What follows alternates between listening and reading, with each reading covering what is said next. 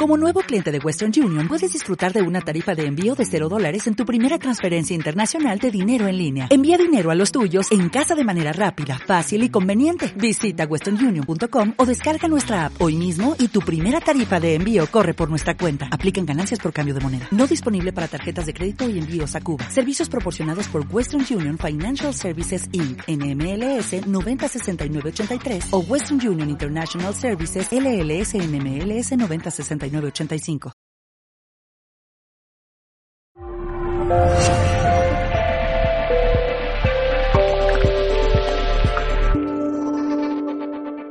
Lo presenté el listado de ponentes a los compañeros. Me preguntan, ¿y Alonso Miras quién es?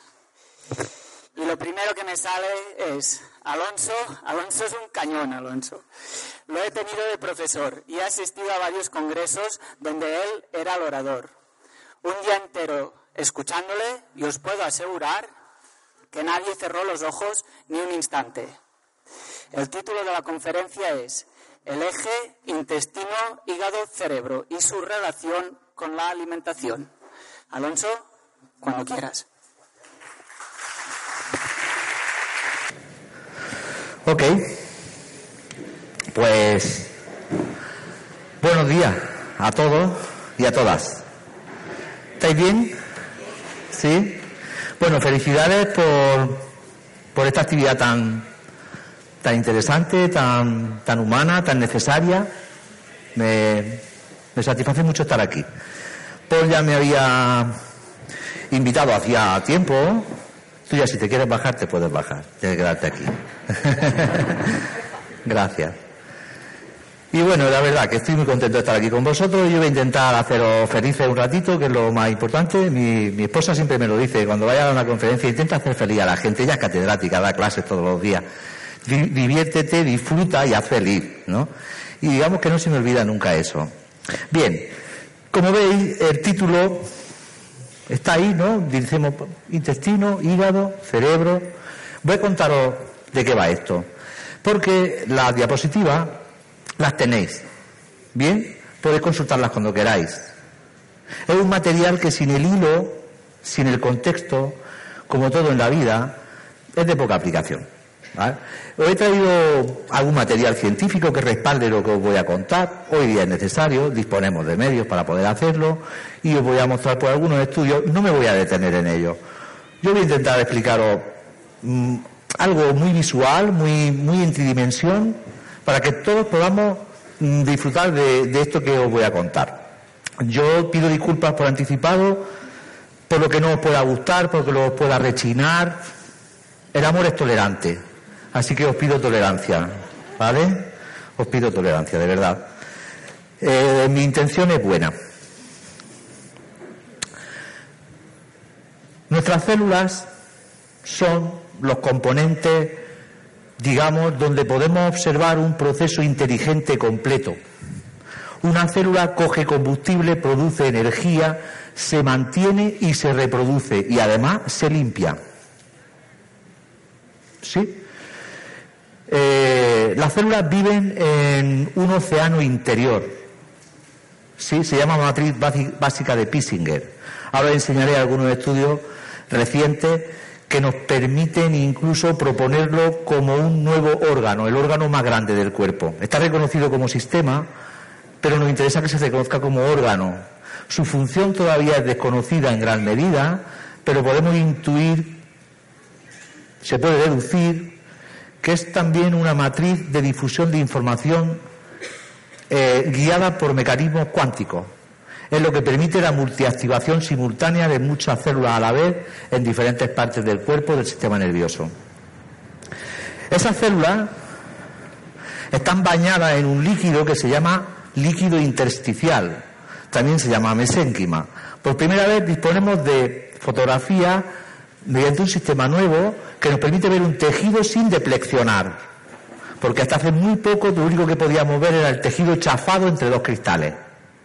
Así que nos estábamos perdiendo la película.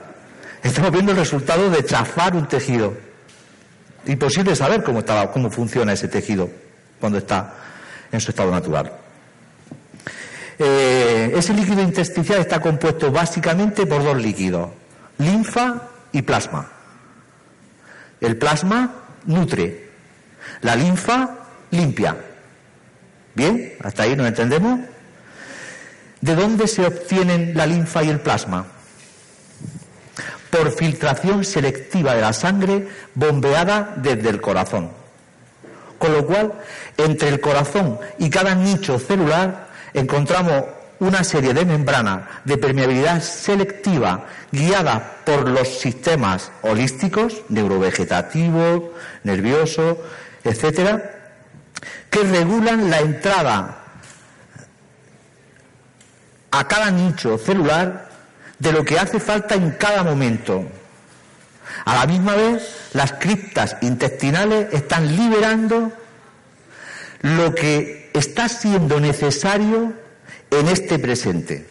Para yo poder mantener esta conversación, esta, esta charla, mi cerebro necesita una, una serie de elementos que mi sistema ya se lo está procurando, ya está abriendo y cerrando las correspondientes espitas para que entre a mi sangre lo que voy a necesitar en el cerebro para poder seguir desempeñando esta función. Esa inteligencia invisible, holística, molar, se conoce en medicina natural como la Vix Natura Medicatrix Regeneratrix. Bien, es deducible, no es casual el que una célula se mantenga, se reproduzca, eso no es casualidad. Bien, la calidad de, esos dos líquidos depende de la calidad de la sangre y de las membranas que la filtran. ¿Sí? Bien. ¿Y de qué depende la calidad de la sangre? La calidad de la sangre depende fundamentalmente de lo que está ocurriendo en el lóbulo izquierdo hepático. ¿Sí? En esta zona. El lóbulo izquierdo hepático recibe la sangre venosa a través de la vena porta, Fijaos bien lo que estoy comentando. La sangre sale roja del hígado, ingresa en el torrente arterial, reparte todo lo que tiene que repartir, recoge todo lo que no ha podido ser eliminado o almacenado, que es tóxico, y lo devuelve de nuevo al hígado. Y el hígado se encuentra con esa sangre que viene con todos los residuos, más todas las sustancias que se están colando por las paredes del intestino y están siendo recogidas por las ramificaciones de la vena porta que abrazan los intestinos. Así que la calidad de la sangre depende de lo que está ocurriendo en el lóbulo izquierdo hepático, si está cumpliendo con su función correctamente. Pensad por un momento que en el lóbulo izquierdo hepático se alcanzan eh, cifras de 85.000 reacciones químicas por minuto. Por minuto. Es inimaginable. Reacciones químicas completas con sus metabolitos resultantes. El hígado se encarga, el lóbulo izquierdo eh, se encarga a través de las siete fases de la eh, metabolización hepática, entre ellas la glucorización, la sulfuración, etcétera, etcétera, de corregir los excesos de sustancias procedentes que no son necesarios, vienen en exceso. Por ejemplo, un exceso de estrógeno, que si no se destruye en el hígado, su probabilidad de que pueda transformarse en aroma tasa y ser la causa original de un cáncer de mama hormono dependiente está claramente estudiada. ¿Bien? ¿Podemos ayudarle al hígado para que haga mejor su función? Sí. Luego hablaremos cómo. Pero al fin y al cabo, el hígado está sufriendo o está recibiendo las sucesivas oleadas de sustancias que se están produciendo en los intestinos. Y ahí hemos llegado a la raíz. Creo firmemente que la raíz del sistema son los intestinos. Y es por donde se absorbe la mayor parte de las sustancias que ingresan en nuestro sistema para que la inteligencia que lo gobierna pueda cumplir con eficacia con su cometido. Teniendo en cuenta que en el humano hay un factor que en el que voy a insistir en esta conferencia, que se llama libre albedrío y que nos hace diferentes al resto de seres vivos.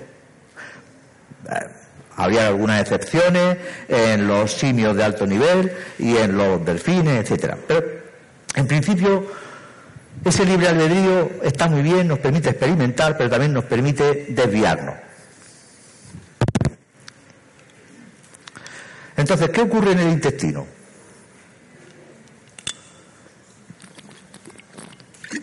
En el intestino, en la primera parte, en el intestino delgado, se absorben el noventa y tantos por ciento de las sustancias que ingresan a nuestra sangre. Sin embargo, Cuando acaba esa tarea, con la flora intestinal buena, blanca, los rhamnosus, los bífidos, todos estos que conocemos, hacen sus tareas, descomponen los alimentos, los reducen las enzimas digestivas mm, eh, sin ningún tipo de duda procedentes del hígado, del páncreas y de las glándulas salivares junto con la acción de la flora intestinal, descomponen los alimentos en sus nutrientes mínimos que pueden ser asimilados o absorbidos a través de la membrana intestinal. Sabemos que, ya digo, el 93% de los nutrientes y de las sustancias que ingresan a la sangre proceden del intestino delgado. Pero después viene un intestino grueso ascendente, un transverso esplénico y un descendente. Eso es el intestino grueso. Bien. ¿Y qué ocurre en el intestino grueso? Pues en primer lugar, en la fase ascendente hay una fermentación de los residuos digestivos. Todo lo que no se ha podido absorber va al intestino grueso. Aquí se fermenta y aquí se pudre. Así que lo que tenemos aquí es una cloaca, un estercolero, una chiquera, llamémosle como queramos. ¿Sí? Pero aquí tenemos el origen del ensuciamiento del cuerpo. Aparte de los tóxicos medioambientales que pueden entrar vía aéreas, vías piel, etcétera, la intoxicación principal y a la que todos estamos expuestos procede de nuestros propios intestinos. La alimentación moderna, el ritmo de vida moderno, la forma de vida moderna favorece el residuo. Llegan residuos a los intestinos que antes no llegaban. Por ejemplo, falsos azúcares. La sucralosa, la fructosa sintética, no se absorbe, no es utilizable el cerebro no puede utilizar ese azúcar. De hecho, se encuentran restos que se oxidan, etcétera, y dan lugar a luego a otro tipo de asuntos que se producen en el cerebro. Lo que quiero decir es que si los residuos que llegan al intestino grueso son asimilables, el sistema los puede asimilar, no hay problema. Pero si no, tenemos el origen de todas las enfermedades. De todas. Lo dijo Hipócrates. El exceso de putrefacción intestinal emponzoña la sangre, que es la causa de todas las enfermedades. Y hoy sabemos que también de la psicológica. Estamos hechos para ser felices y para estar sanos entre 130 y 150 años. Pero nuestro libre albedrío nos desvía. No estamos en la expresión eh, perfecta de nuestra posibilidad genética. Si os dais cuenta, la genética no es una eh, no es un factor determinista, es un factor probabilista. ¿Ok? Y eso está demostrado por los estudios sobre la epigenética, que ya llevan unos añitos en marcha. Esos estudios son los que salen en los periódicos y dicen hacer ejercicio modifica la expresión de nuestra capacidad, de nuestra potencialidad genética. ¿Sí? Bien, lo que comemos, lo que hacemos, lo que pensamos, a lo que nos exponemos, modifica la expresión de, nuestro, de nuestra potencialidad genética. ¿Qué es lo que se expresa? Lo que las condiciones promueven. Y ese es el margen de libertad. Pero que sepáis que hay una expresión perfecta. Hay una posibilidad de que cada circuito, cada dos cromosomas produzcan el circuito exacto para la felicidad, la longevidad y una vida similar al del resto de seres vivos que no están sujetos a los infartos ni a los cánceres. Excepto que la mano del hombre, con su libre albedrío, haya llegado a su entorno. No nos sirven los animales domésticos. Los animales salvajes en condiciones naturales, sin contaminación, no padecen infarto, no padecen osteoporosis, ni artritis, porque nosotros estamos condenados a sufrirlo. Bien, la respuesta es simple. Ellos son guiados por la inteligencia, a través del instinto, ¿sí? Y la mayoría de ellos no protesta, ni busca alternativa. Se deja guiar. ¿Nos dejamos guiar nosotros? La pregunta sería, ¿por quién? Chiquillo, pues por tu mamá, vida. ¿La conoces? ¿Has aprendido a escucharla? ¿Te has dado cuenta que te ama? ¿Te has dado cuenta que te da señales y te indica por aquí sí, por aquí no, y que además te deja experimentar? ¿Y con qué te encuentras cuando no vas por el camino de la perfección? Con el sufrimiento. ¿Se puede corregir el sufrimiento? Claro, viniendo al centro Ahora voy a intentar explicar en qué consiste eso. Bueno, Voy a seguir contando un poquito el tema de, eh, esto le he estado ayudando sin querer, aquí ha pasado algo. El tema del intestino grueso. El 80% de la histamina, que es la principal sustancia inflamatoria que utiliza el organismo para producir una inflamación, se produce en el intestino grueso.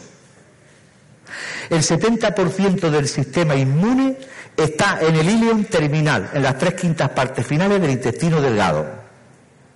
El 90% de las células blancas se producen en el intestino grueso. El 95% de la serotonina, que es la hormona de la felicidad, se produce en el intestino delgado. Igual que el 80% de la dopamina y el 70% de la melatonina. ¿Qué característica une a esas tres sustancias? Que son felicidad. Que las tres son relajantes centrales. ¿Qué nos dice la biología? Que la verdadera felicidad se relaciona con la paz. Eso es lo que nos dice la biología. No se puede ser feliz si no está en paz. Ok. Sobre todo contigo mismo, porque ese es el origen del conflicto. Así que lo que yo deduzco es que en el intestino grueso se producen las sustancias que el cuerpo necesita, que el sistema necesita para adaptarse al contexto.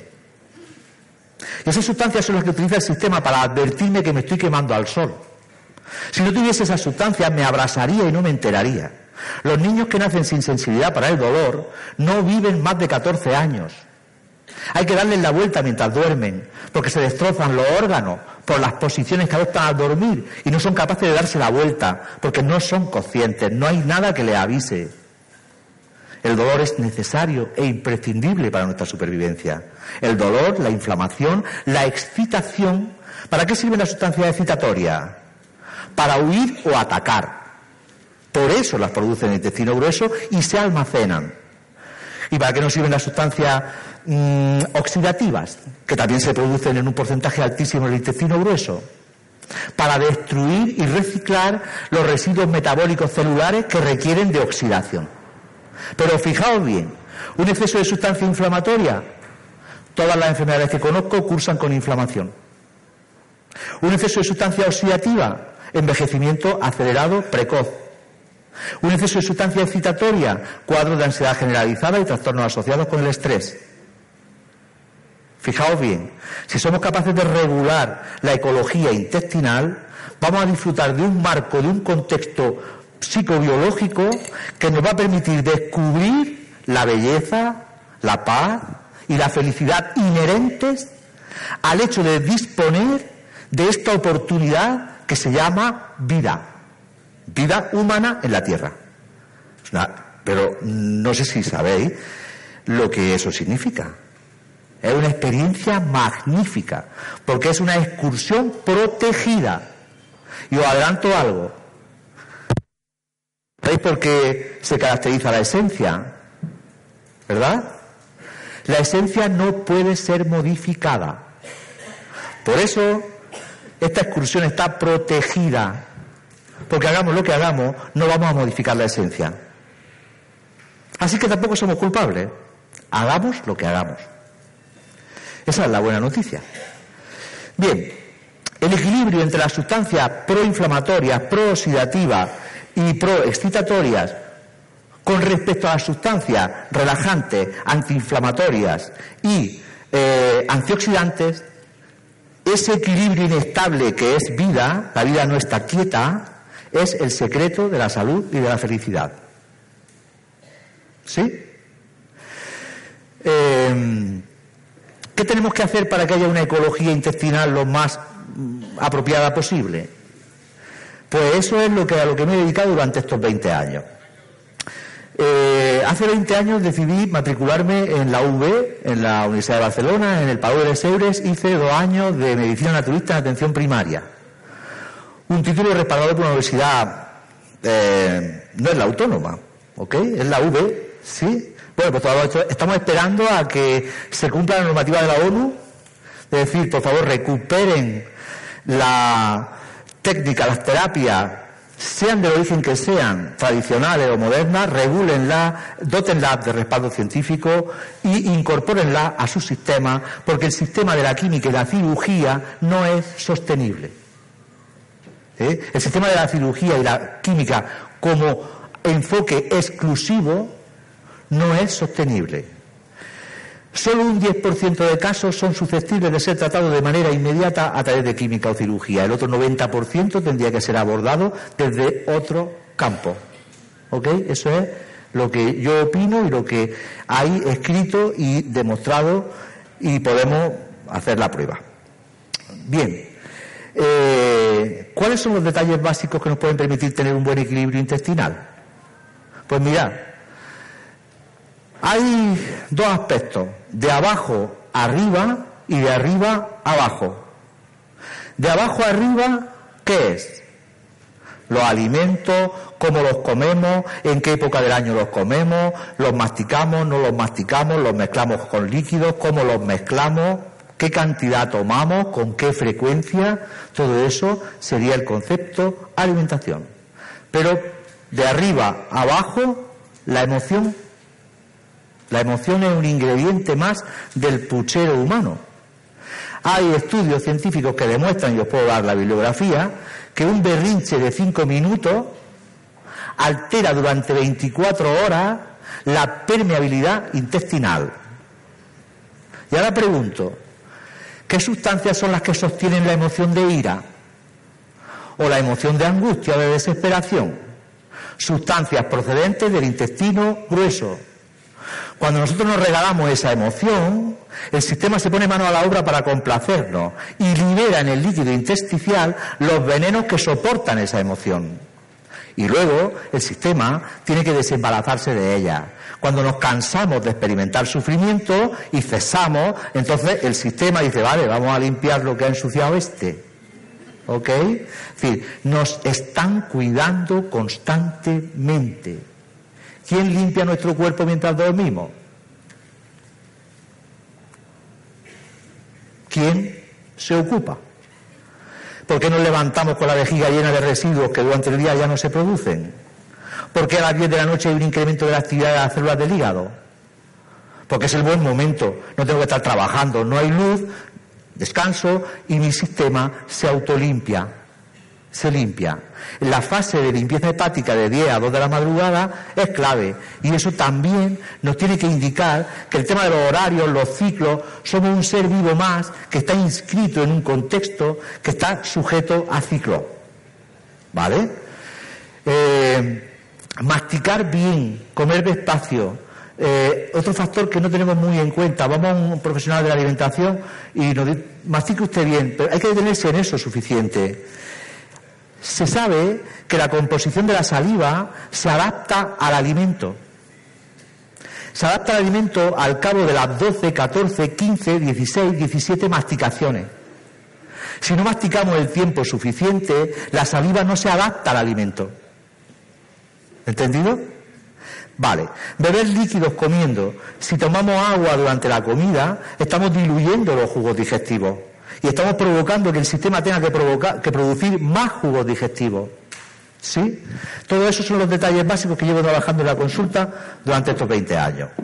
Os voy a presentar así por encima, eh, bueno, eh, con respecto al eje intestino, hígado, cerebro, creo que ya os he dado una visión suficiente para poder entenderlo, pero hay mucho más, hay mucho más de lo que os he podido contar ahora.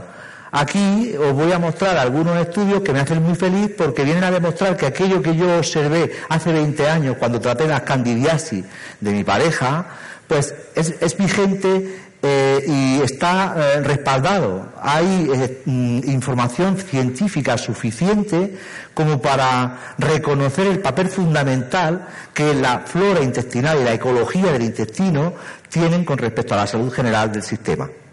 Así que os presento un estudio muy llamativo, está publicado en la revista mejor valorada del eh, campo de la inmunología y aquí podemos ver el tejido linfoide asociado al intestino, el GALT. Es la parte principal del tejido linfoide asociado a la mucosa y representa casi el 70% del sistema inmune.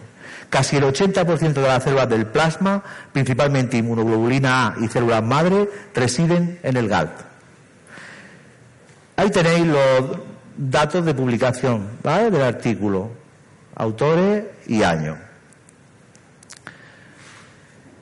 Fijaos que el GAD interactúa con las funciones gastrointestinales de una manera dinámica, por ejemplo, incrementando la permeabilidad intestinal en respuesta a determinadas estimulaciones, orientando la respuesta inmune hacia el contenido del lumen, permitiendo o la tolerancia o la eliminación o degradación de los antígenos luminales.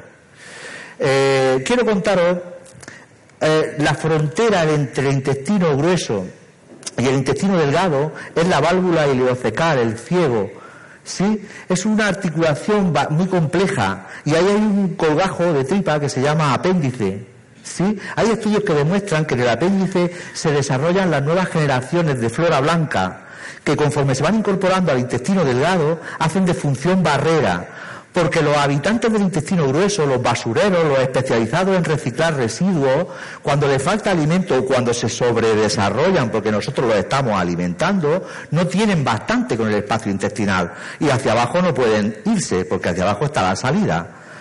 Intentan invadir el intestino delgado. Por eso tenemos un sistema de cierre tan complejo. ¿Ok? Bien, y por eso tenemos el, el 70% de las defensas en el intestino delgado. Porque si las heces penetran en el intestino delgado, morimos por sepsis. Ahí no jugamos la vida. ¿Ok? Y hay un fenómeno asociado a ese proceso poco conocido, también ya dirimido científicamente, que se llama migración inmune. Y es que cuando hay un conflicto y la flora del intestino delgado se ve en apuros, hay una migración de defensa de todo el cuerpo hasta el intestino delgado. ¿De cuánto? De el 10% del total. ¿Qué significa eso? El 33% del total del ejército de la periferia. Tenemos el 70% del ejército en la capital y el otro 30% repartido por el sistema. Bien, cuando hay un conflicto, el 33% del, del restante, de la periferia, acude al intestino. Cuando eso está ocurriendo, la membrana intestinal ya está hiperpermeable, ya hay un ensuciamiento de la mesénquima. ¿Y con, con qué nos encontramos? Nos encontramos con un territorio invadido de residuos, con un ejército reducido en su tercera parte. ¿A qué puede dar lugar eso? Pues puede dar lugar a que el sistema inmune se concentre en un punto y abandone el resto, dando lugar a un problema de autoinmunidad, o que se produzca un fallo en la replicación de una célula y el sistema inmune no le dé tiempo a llegar. Y ahí tenemos una degeneración. Observad bien que la modulación del sistema inmune se realiza desde el intestino. Y eso es lo que quiero que se os quede claro. La alimentación prosimbiótica es la que favorece el equilibrio entre la flora basurera y la flora eubiótica. ¿Sí? No es solo comida, es la actitud. Vuelvo a insistir que una emoción negativa altera la membrana, la permeabilidad de la membrana durante 24 horas, de una duración de 4 o 5 minutos. Así que el aspecto de emoción es clave también en el equilibrio digestivo. Todos sabemos de que se nos meten los nervios en el estómago, de que no sé qué, pues sí, todo eso es real. Ok. Quería eh, aclarar ese punto, que es interesante. Aquí os explico un poquillo el tema del funcionamiento del sistema inmune a nivel intestinal. Fijaos bien que los millones de moléculas que llegan al intestino delgado son sometidos a una tarea de screening, de cribado absoluto. Es decir, que ahí no pasa nadie sin que se mm, le pidan los papeles. Es decir, si tiene o no tiene lo que tiene que tener para ingresar al torrente sanguíneo que va a ir al hígado. Quiero deciros que cuando la situación llega a un punto de dificultad en que el hígado está siendo bombardeado periódicamente por esas oleadas de sustancias inflamatorias eh, y el cuadro se prolonga en el tiempo, llega un momento en que el sistema pone en marcha mecanismos tampón. ¿Y cuáles son esos mecanismos? Pues uno de ellos y el más peligroso es la derivación directa de sustancias tóxicas al líquido intersticial directamente de la membrana intestinal. ¿Sabéis cuál es el síndrome más asociado a ese proceso? Las cistitis intersticiales. Porque hay una acidificación crónica del líquido del saco de Douglas que está impidiendo que las nuevas generaciones celulares se, constituyan con salud. ¿Ok? Y ahí entramos en un aspecto global que nos permite valorar salud fácilmente, el pH. El pH intersticial. Se puede medir mediante bioimpedancia. un sistema adecuado que compartimente y por eh, medidas cruzadas con seis sensores se puede sacar una imagen en tres dimensiones con el pH local a un 92% de fiabilidad. Esa es la herramienta que uso en consulta. Y eso es lo que permite ver si hay una inflamación en el lóbulo izquierdo hepático o hay un bloqueo en el riñón derecho. El pH alto eh, es básico, no sé si lo sabéis que esto va al revés. Vale, pues un pH ácido es inflamación y un pH básico es bloqueo. Con eso ya podemos ir trabajando. Eh, mm, bien, seguimos. La función barrera frente a las toxinas e infecciones de la membrana intestinal es clave. Os voy a presentar a continuación un estudio hecho en animales que es muy revelador de lo que estamos tratando aquí. Porque la calidad de membrana del intestino se relaciona profundamente con la etapa peri-embarazo. Es decir, es en el vientre de la mamá donde se configura la matriz del intesticio, el endotelio, las membranas, los tejidos que constituyen los eh, compartimentos eh, corporales. Deciros también que el compartimento mm, abdominal, saco de dula, se relaciona con el compartimento pleural y con el compartimento cefalorraquídeo a través de membranas semipermeables.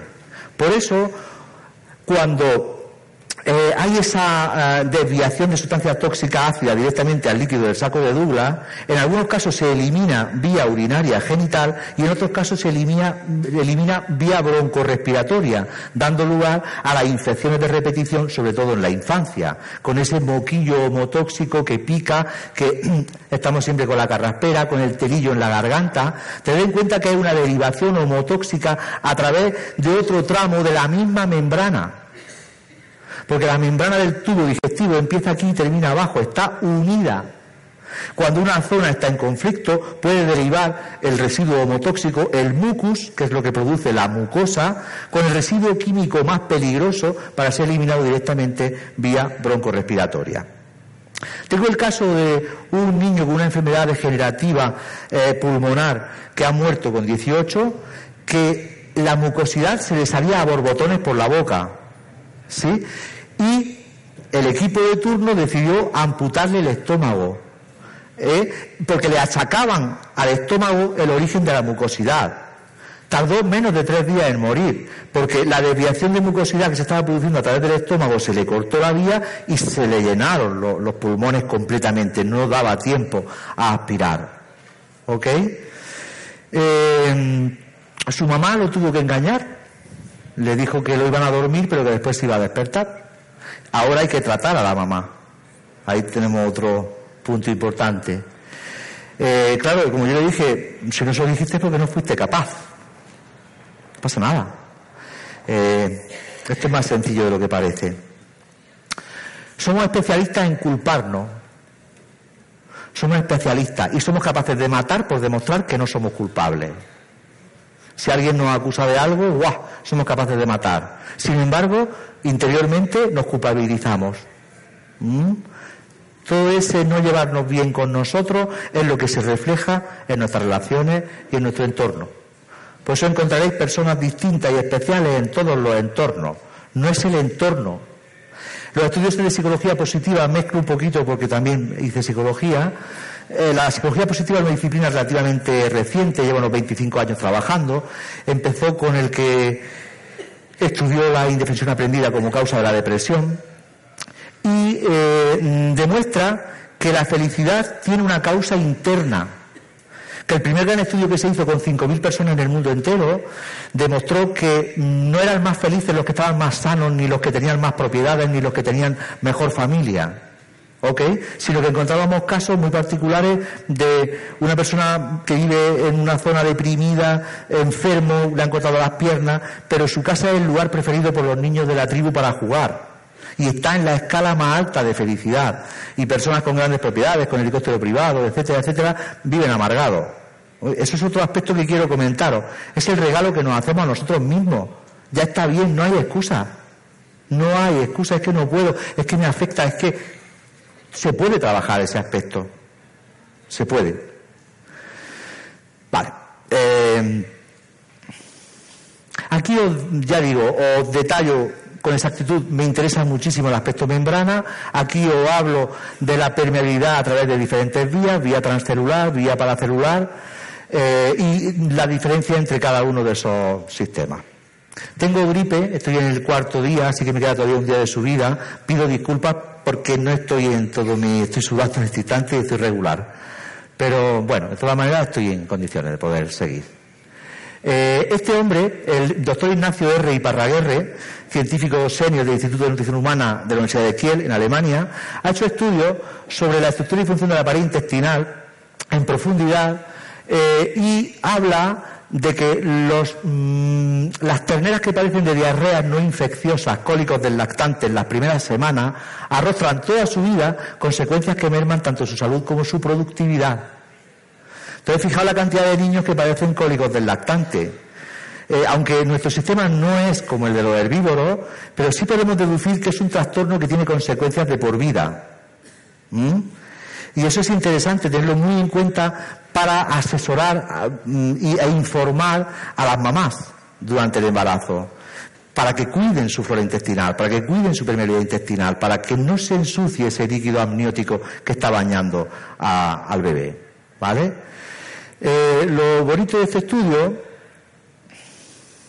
es que mm, cuando a las vacas adultas se les incrementa el alimento seco en relación con el forraje, fijaos bien, eh, aumenta proporcionalmente la permeabilidad patológica o el exceso de permeabilidad intestinal, conforme se aumenta dicha proporción alimentaria, provocando un aumento del goteo intestinal de polimucosacárido citotóxico en el espacio intersticial y generando a su vez estrés por alimentación, cuyas consecuencias ya hemos visto.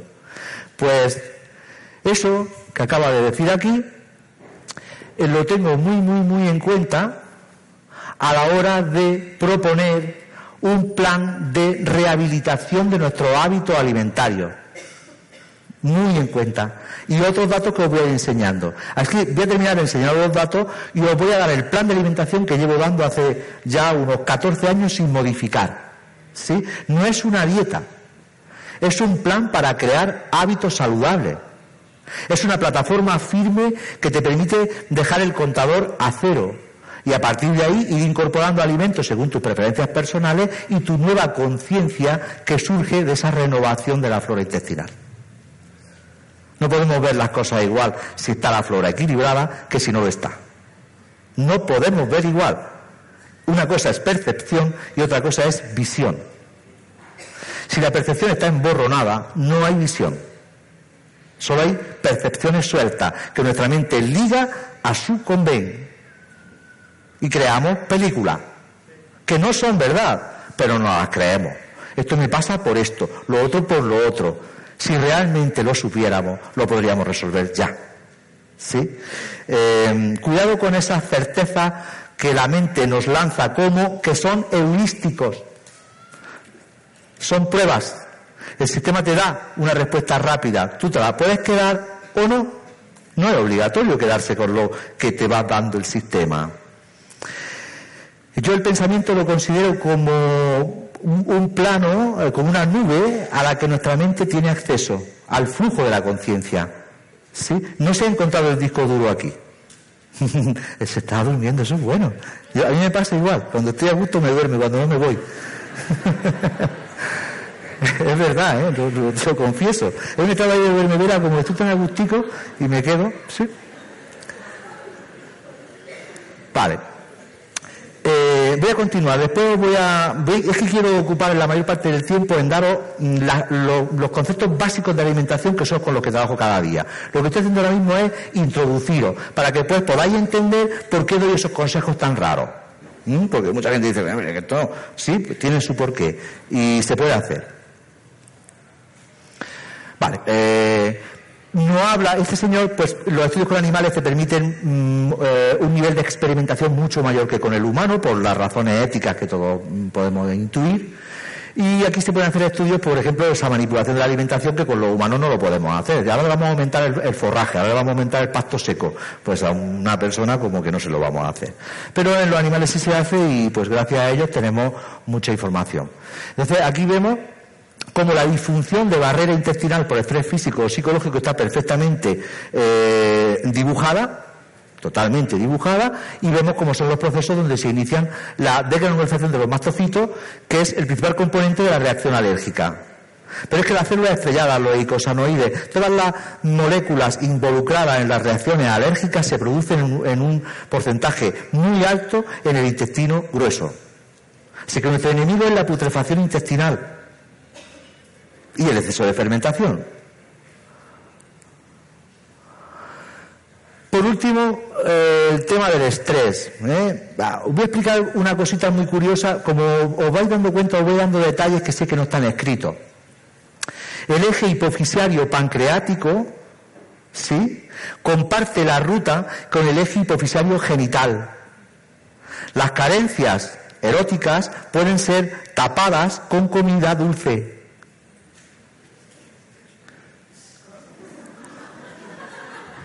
No hay que darle más vuelta. Cada uno elige, ¿no?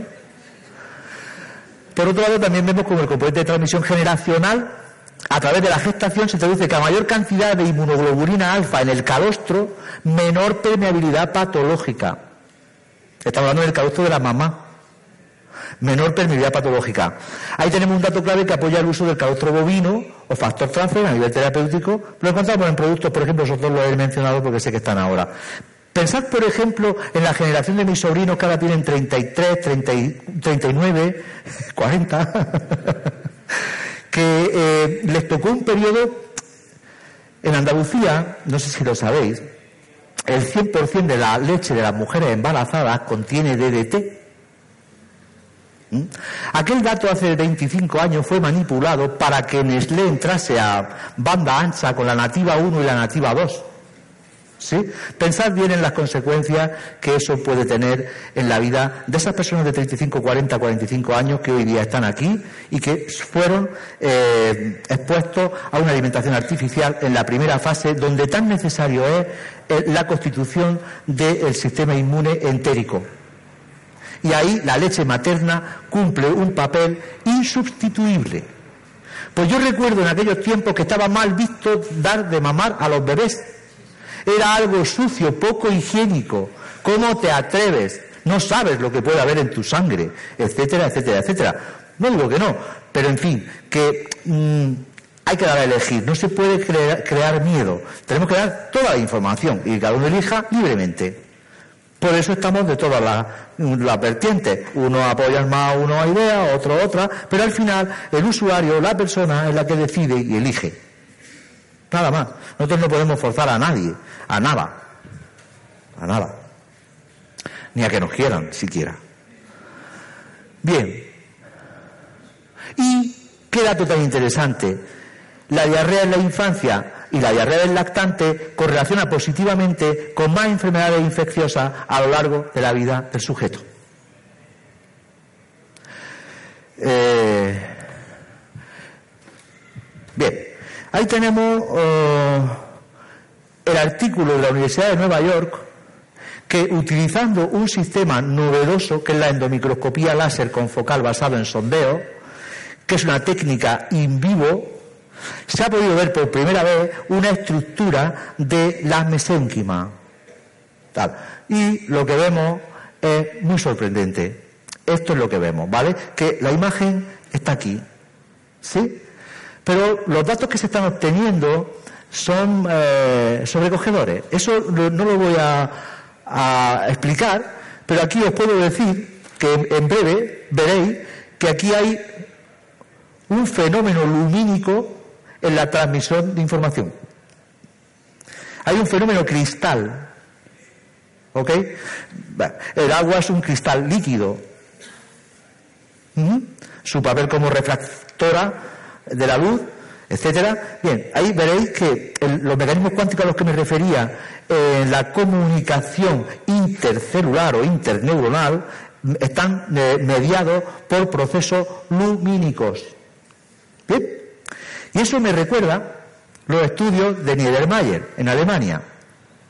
Niedermayer mete en un tanque de fermentación con flora humana de la primera fase un conjunto de veintitantos alimentos que tienen todas las sustancias que se supone que el cuerpo necesita para poder funcionar correctamente. Bien, las muele, las somete a fermentación durante un tiempo y cuando ha cumplido esa fase de fermentación las pasa al tanque siguiente con la siguiente tanda de flora intestinal humana. De ese modo reproduce una digestión humana completa en siete fases y lo que obtiene es un sustrato enzimáticamente activado, se comercializa con el nombre de Regulat y en, el Internet tenéis las imágenes del vídeo que os voy a contar. Cuando ese líquido se pone bajo el microscopio de campo oscuro, lo que encontramos es un campo estrellado. Se llaman simbiontes, son puntos de luz. Eso ya se sabía. Esos puntos de luz son muy abundantes en ese líquido. Si cogemos la sangre de una persona enferma, también aparecen puntos de luz, pero en menos cantidad que en ese sustrato. Y si cogemos la sangre de una persona enferma, lo que encontramos son muy pocos puntos de luz y patógenos intra y extracelulares. El vídeo que hay en Internet demuestra que cuando ponemos una gota del sustrato activo obtenido por fermentación en cascada, los puntitos de luz del producto se arremolinan en torno a los parásitos intra y extracelulares y los descomponen en sus unidades mínimas. ¿Y sabéis de qué están compuestos? De puntos de luz. Todo es luz, porque la oscuridad es solamente luz atrapada. Cuando le vuelve a dar la luz, se hace luz, no se esconde en ningún sitio. Esta que hay aquí no se va a ninguna parte, es luz. Dejo ahí ese asuntito para pensar qué obtenemos de los alimentos. De los alimentos obtenemos luz, porque somos luz. Esto es así como muy arriesgado decirlo. Pero los estudios del futuro lo dirán. No estoy hablando de ciencia aceptada actualmente, estoy hablando de propuestas científicas que tendrán que ser contrastadas con instrumentos que todavía no existen. ¿Bien? Igual que el tema de la genética. Estamos aquí con que somos diferentes genéticamente, somos diferentes. Yo apuesto a que cuando se desenrolle el 90% de ADN de cada individuo y se junte con el 10% que se está expresando, el capital genético es común. No sé si habéis visto los estudios sobre los vascos, los catalanes, los israelitas. ¿Habéis visto el nivel de mezcla que hay? Pues no es real. No es que, no es que se hayan mezclado las razas. Es que el patrimonio genético humano es uno. Qué pasada, ¿eh? bueno, pues ahí he llegado pues desde arriba, no, no, no, no soy yo. A veces viene, va viniendo la información. Se contrastará. Yo tampoco digo a ciencia cierta, pero yo sospecho claramente que es así. Eso de que somos uno es real.